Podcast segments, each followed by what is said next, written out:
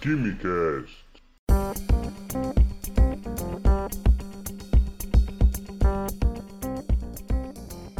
Alô, gênios, estudantes e admiradores de Química do meu Brasil, sejam bem-vindos e bem-vindas a mais um Dose de Química. Eu sou o professor Vinícius e hoje vamos falar de alguns aspectos macroscópicos da matéria. Nome confuso? Mas fica calmo.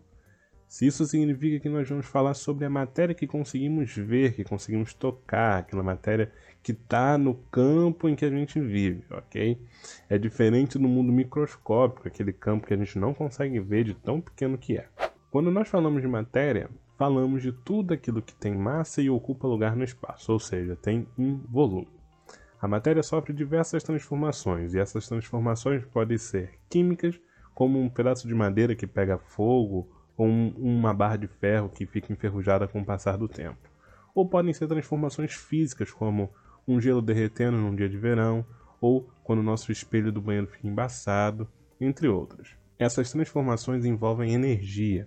Definir energia é meio complicado, mas dá para a gente pensar, traçando um paralelo com a matéria, num primeiro momento, que a energia ela não tem massa e não tem volume. Ou seja, é bem diferente da matéria.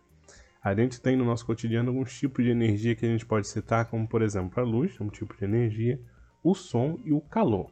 O calor é o principal tipo de energia que a química estuda.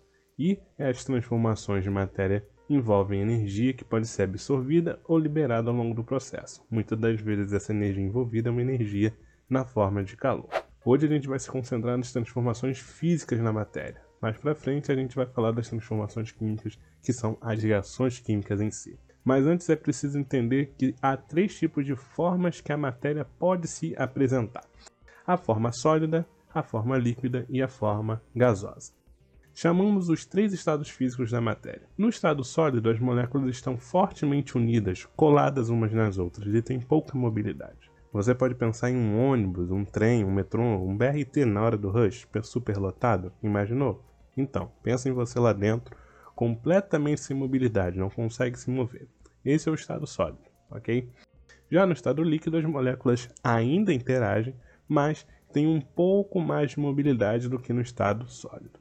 Pensa agora que você desceu na estação do trem ou do metrô e tem todas aquelas pessoas saindo, andando em multidão, aquela multidão de pessoas caminhando juntas saindo da estação. Aquilo é o estado líquido. Você tem grandes interações, mas em compensação você tem uma mobilidade também significativa. Por fim, a gente tem o gasoso, que são as moléculas bem livres, interagindo bem pouco e tem grande mobilidade. Pense em uma praça pela manhã, bem vazia, com poucas pessoas indo e vindo, ou então, por exemplo, uma estrada num momento em que não há nenhum engarrafamento, uma madrugada, poucos carros passando, se movendo com alta velocidade e sem interagir quase nada com os outros. Esse é o estado gasoso. Bom, a matéria pode mudar de estado ao absorver ou liberar energia na forma de calor. Começando pelos processos que liberam calor, chamados os processos endotérmicos, nós temos a fusão, que é a passagem do sólido para o líquido, e também temos a vaporização, que é a passagem do líquido para o gasoso. Há três tipos de vaporização que é importante a gente ter na cabeça. É a evaporação, que é um processo mais lento, é só a gente lembrar de uma roupa secando no varal. A água da roupa ela vai sendo eliminada aos poucos, ela vai passando do estado líquido para o gasoso, ficando então a roupa seca. A ebulição é o segundo, que é um processo mais rápido, geralmente a gente precisa de uma fonte de calor para isso acontecer. Por exemplo, quando a gente vai ferver água para fazer café, para fazer um chá ou alguma outra coisa. E tem, por último, a calefação, que é o mais rápido de todos. Pensa em uma simples gota de água caindo numa frigideira bem quente e fazendo aquele tss. Aquele tss é, na verdade, uma vaporização. A gota d'água caiu no estado líquido e, em contato com o calor, as moléculas passaram para é, um estado de agregação que configura o estado gasoso. Já os processos exotérmicos que perdem calor, nós temos a solidificação tranquilo e claro, passagem do líquido para o sólido, formação do gelo, não tem erro. E a gente tem a liquefação, a passagem do gasoso para o líquido.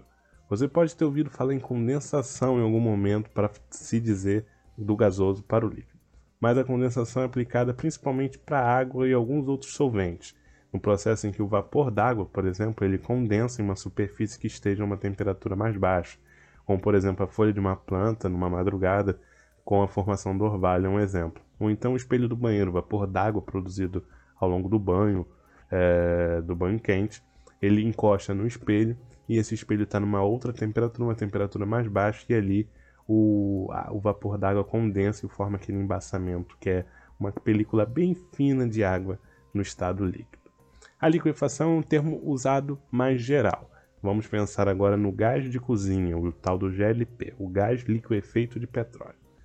Nesse botijão de gás, nós temos alguns compostos orgânicos gasosos que foram submetidos a uma condição de pressão bem específica. E, quando submetidos a essa condição, eles passaram para a forma líquida. E então eles foram confinados nos botijões. Por isso a gente tem GLP, o L de liquefeito, porque é um gás que foi liquefeito, passou por um processo de liquefação, passou do gás para o líquido. Tem um processo que pode ser tanto endo quanto exo, que é a sublimação. É a passagem direta do estado sólido para o gasoso ou do gasoso para o sólido. Pode ser tanto um quanto o outro.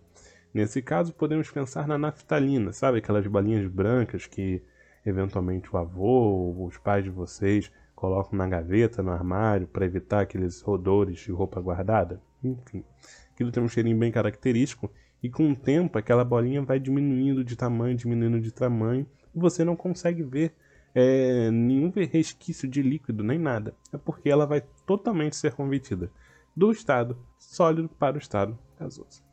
Para mais doses de química, acompanhe as principais plataformas agregadoras de podcast e também as nossas redes sociais. Um grande abraço a todos e até a próxima.